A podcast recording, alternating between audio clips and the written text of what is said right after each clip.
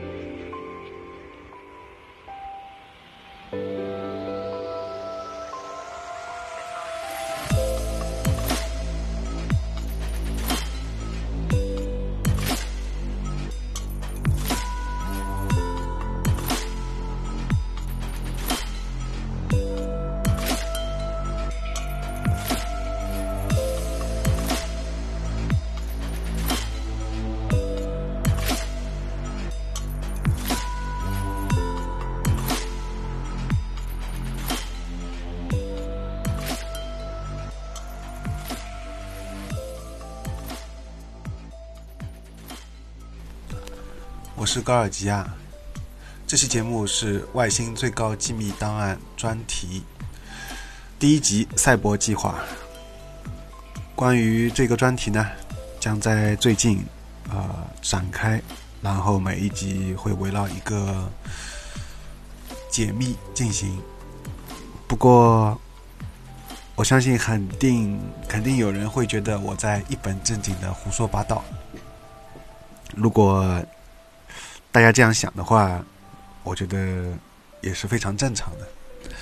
嗯，那么首先这一期讲到这个东西之前，如果为什么会说到这个东西之前呢？曾经有人也对我先前做过的两期关于地外文明的专题非常有兴趣，那时候开了一个头，然后当时觉得。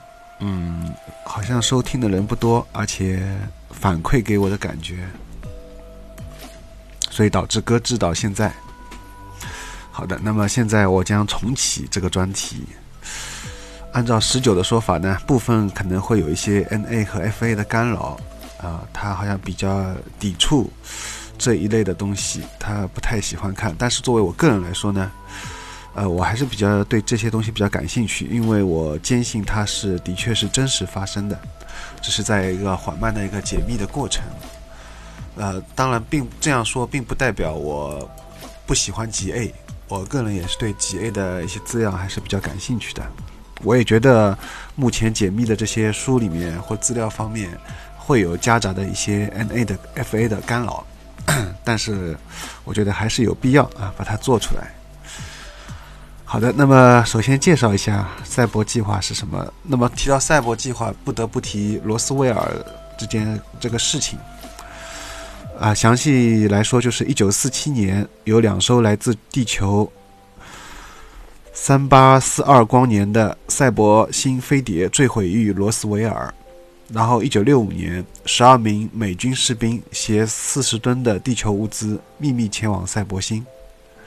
一九七八年。七名美军士兵穿越虫洞，从赛博星返回地球。二零零五年，一批匿名者开始泄露这个被称为“水晶骑士计划”的机密任务。二零一四年，这个美国人叫莱恩·卡斯滕，他写了一本书，呃，叫《罗斯威尔真相》。由这本书开始，全面揭开了这个尘封了六十七年的惊世秘密。那么这里有必要补充一句，就是其实，在看到这本书之前呢，我在网上面已经看到了大量关于水晶骑士计划的这个方面的中文的翻译，应该是有一个热心的网友自己查了一些这方面的资料，应该说是一些英文邮件，就是匿名者泄露出来这些资料，他自己翻译的，然后之后我估计是。海南出版社他想做一个专题叫《热剑》嘛，他应该也对这一些比较感兴趣，所以他找到了，估计找到了当初的这个翻译的这个热心网友啊。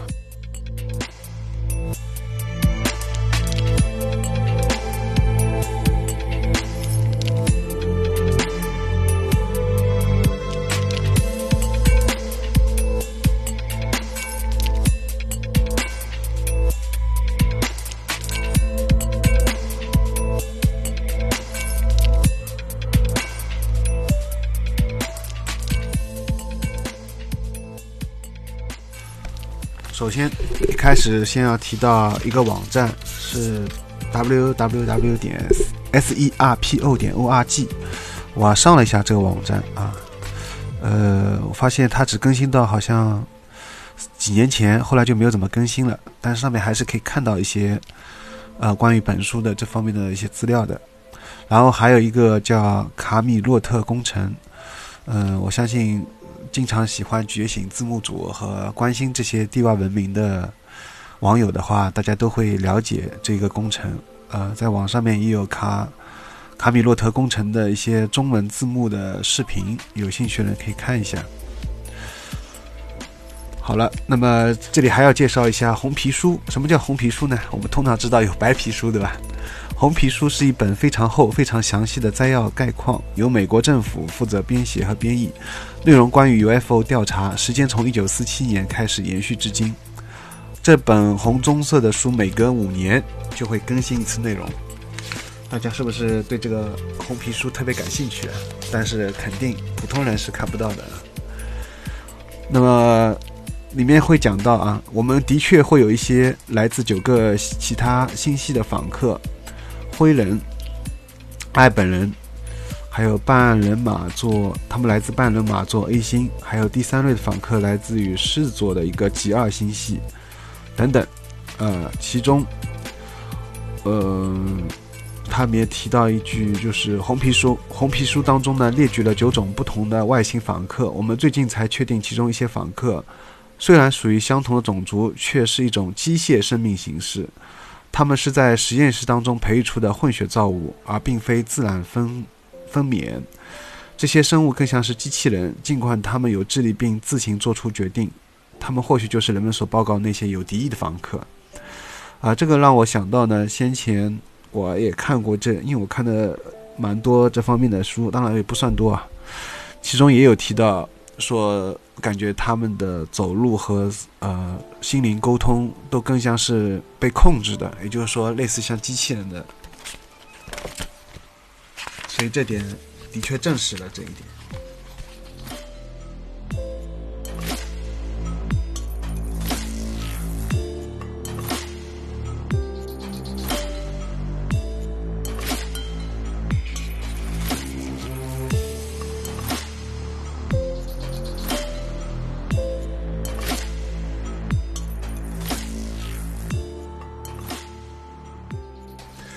然后我我想在说这个正式之前说一些比较有趣的事情，啊，因为去年的时候曾经看了那个粽子推荐的佛陀的那个书，然后对佛陀的一些八卦比较感兴趣。然后这里他就提到，呃，有一个蛇族位于拉萨啊，一个叫马马旁雍措湖。附近的群山，然后这个湖呢，位于海拔一万五千英尺的地方，是世是世界上海拔最高的淡水湖。然后据说这个是佛陀深爱的闭关冥想之地。嗯，我把我觉得这一句特别有意思。然后呢，嗯，但是最有意思的这个佛陀非常喜欢的闭关冥想的地方啊，在这个湖泊周围区域，有当地人报告目击到爬虫人，并且看到他们的。没有翅膀的飞行器啊，估计就是飞碟了，在山脉当中进进出出。我们现在知道爬虫人，爬虫人与来自泽塔星的所谓的灰人密切相关，所以很很有可能，帕塔拉也有一个灰人殖民地所在。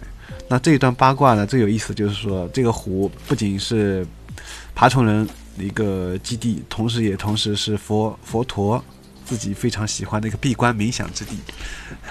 这里是个比较有意思的一个巧合。好，说完八卦，我们要继续了。那就说到还有就是关于美国的一个总统，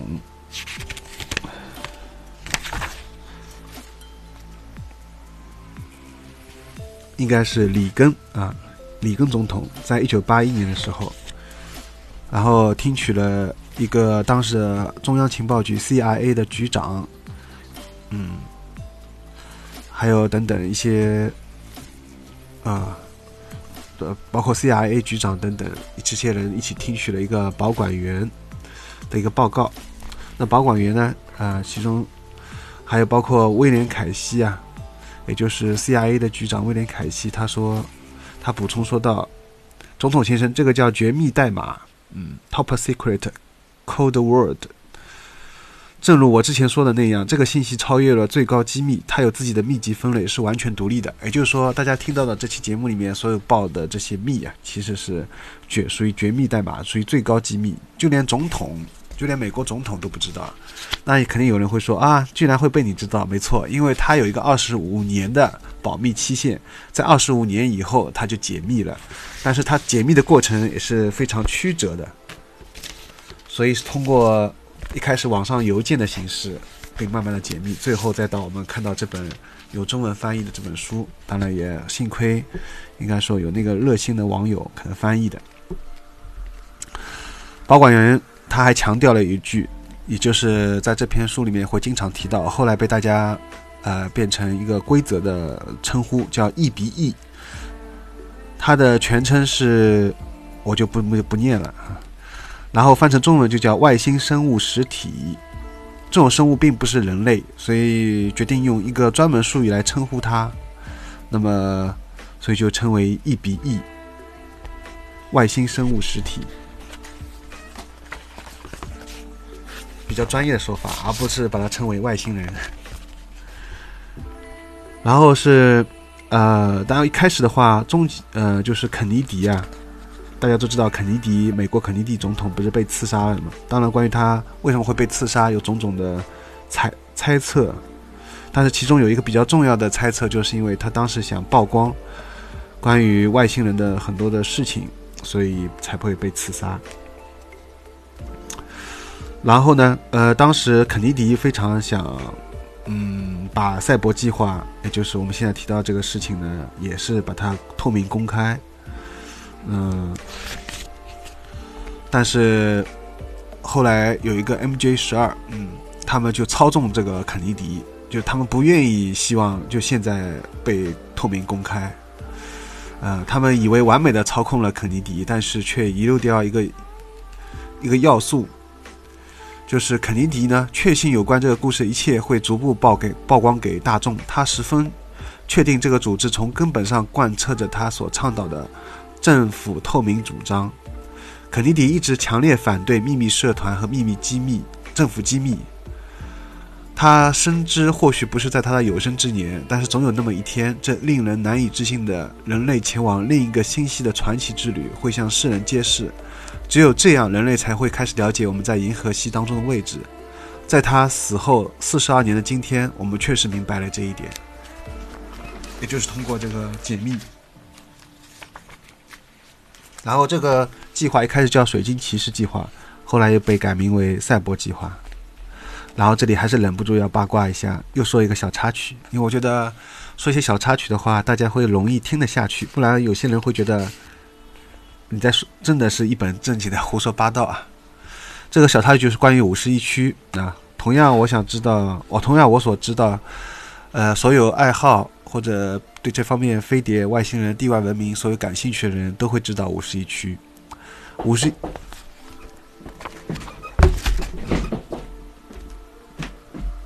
谁呀？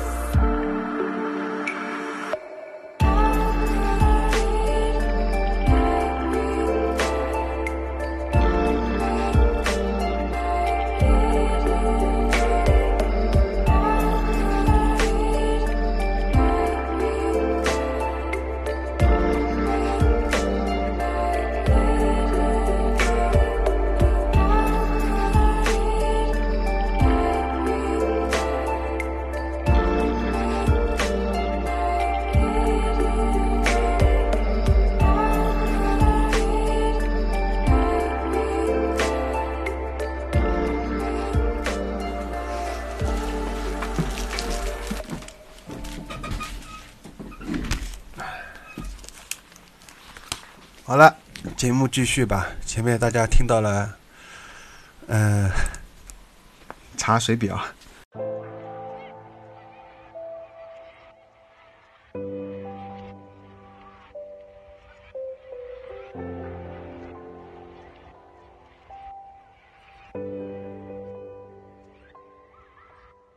开玩笑，是快递。好的，那么节目继续了。那么说到五十一区啊，很关键，我还刚开个头。五十一区的功能齐全了，如今它是进行逆向工程以及对所有回收的外形飞行器进行试飞的主要机构。这句话非常棒，I love it。呃，因为先前没有没有。所有的人都是猜测嘛，啊，他这里给出了非常肯定的答复，那他就是只就是进行逆向工程，以及对所有回收的外星飞行器进行试飞啊。所以前前段时间不是有一个五十一区的工作的一个工程师，他自己在是在晚年啊，应该说他非常老了，在退休了以后死之前，终于把这个五十一区的一些事情曝光了嘛。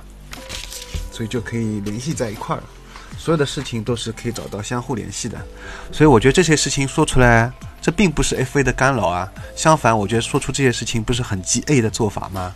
可以让大众让大家早一点知道这些事情，而知道这些事情的最根本的一个原因，我这里忍不住想说，就是因为有一个叫公众训话的实施框架，这个我非常喜欢，I love it。公众训话的实施框架。什么是什么叫公众训话的实施框架呢？重要事情说了三遍。以下内容来自于其他知情人，并非匿名者发布在赛博网站上的内容。如果这个真的是来自于 MJ 十二，什么叫 MJ 十二？有兴趣的人可以自己啊查询一下，可以看这本书啊，我这里就不解释了。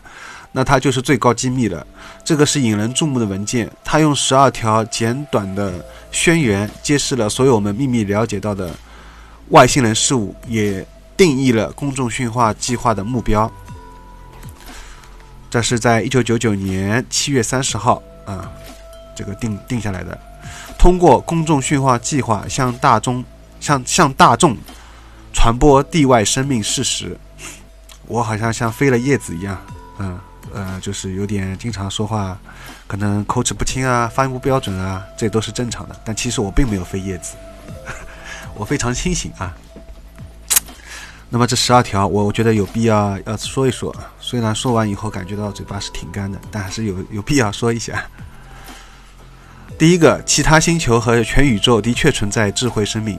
呃，二，非人类设计制造的飞行器受控出没于地球的陆地、海洋和空中。三，比智人聪明的智慧生命在这颗行星上执行各种任务，这些生物已经来到这里数万年。四。外星人可能具人类外表或非人外表，例如混种人、昆虫人或爬虫人。智慧生命可以是物质的，也可以是非物质的，或者是多维交互性的。五，宇宙中的生命形式是多样的，如同地球上多样的生命形式。六，一些外星生命通过先进技术或其他方式，能够在时空当中随意前往未来或者回到过去。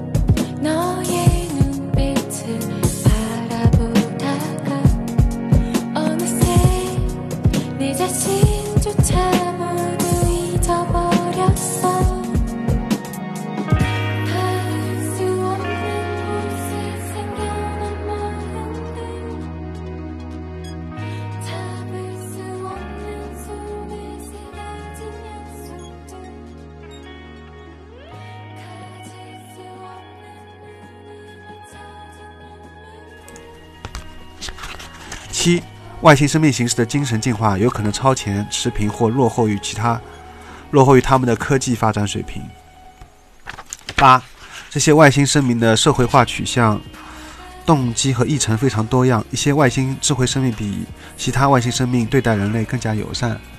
九，许多案例当中，绑架现象真实存在，这一现象十分复杂，具有统一性和目的性，通常发生在同一个家庭几代人当中。十，人类与多个外星种族的混血杂交的确发生了，混血儿童和混血成人真实存在，它们体现出人类和外星种族的特性。十一，尽管当今地球上大多数外星接触和目击事件都笼罩在神秘之中，但是这层面纱正通过民众活动和政府指派的特别人员逐渐展揭开。公众驯化的目的是在不会冲击或扰乱社会前提下，让公众接受外星生命真相。十二，如今大量 UFO 和外星人信息充斥着公众领域，数不清的书籍、视频和网站涉及这些主题。美国政府拥有数千页记录异常目击事件和遭遇的文档。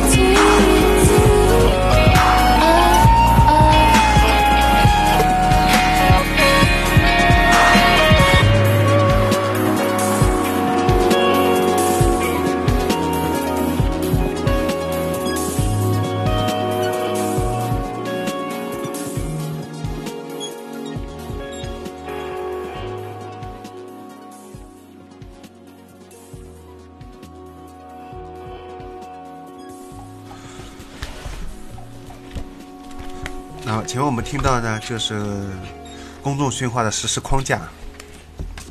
熟悉优声隧道电台节目的人都知道啊，我比较习惯于说前面我们听到是，我通常都是用这句话来开头来介绍先前播放音乐。但是更了解我的人知道，我最想做的节目啊，不仅仅是音乐节目，而是关于这些地外文明的东西。每当一天黄昏来临的时候，我总觉得非常惆怅，而后来我逐渐明白，这种惆怅的根本原因，并非仅仅在于我感到很孤单，而在于，而在于我在这个星球上面，却能通过主流渠道获知的关于除了地球上以外的其他星球的事情实在太少。所以才导致我会感到心情如此沮丧，这也是我活在现在，或者说这一世活到现在以来，感到每天都觉得就这么潦草的过去了，而导致有时候晚上我经常失眠，也不是说失眠，而是说我导致晚上不想睡觉，不想去睡觉的一个重要原因，就是因为我觉得这天居然如此潦草的过去了。之所以潦草，就是因为最让人激动人心的这些事情，我们到现在都还没有知道。所以，我想做这期这些节目的时候，会有呃一部分人，或者说我觉得肯定会有人会觉得我在一本正经的胡说八道。我觉得就让那些人这样去想吧，我也不想去做一些反驳。嗯。我觉得相信的人自然相信啊，不相信的人，你跟他可能再讲很多遍，把事实摆在他眼前，他可能都会掩耳盗铃，都会蒙上自己的双眼，不愿意去接受这些事情。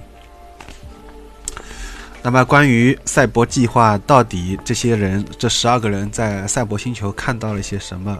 知道了一些什么秘密，还有留下留在那个美国，当时另外一个这个外星人，这个大使啊，他又对美国做了一些什么的帮助？应该说大部分是军事方面的帮助。详细的情况，请听下回分解。我们节目收听方式是在微信订阅号里面搜索“优声隧道”，关注之后就可以收到每期节目的推送了。除了电台之外，还会推荐吹泡后摇、英伦闷泡、自赏日音、独立女声、专访情感、哲学、阅读、电影、剧集、动画，都在优声隧道微信订阅号。欢迎对每期节目打赏，有您的支持，优声元气满载。如果对节目有任何感想，想来做嘉宾，或者想对优声隧道订阅号投稿，都可以微信联系我，g o r g i a s。优声隧道淘宝官方店 y s s d 点淘宝点 com。那么下期节目再见，拜拜。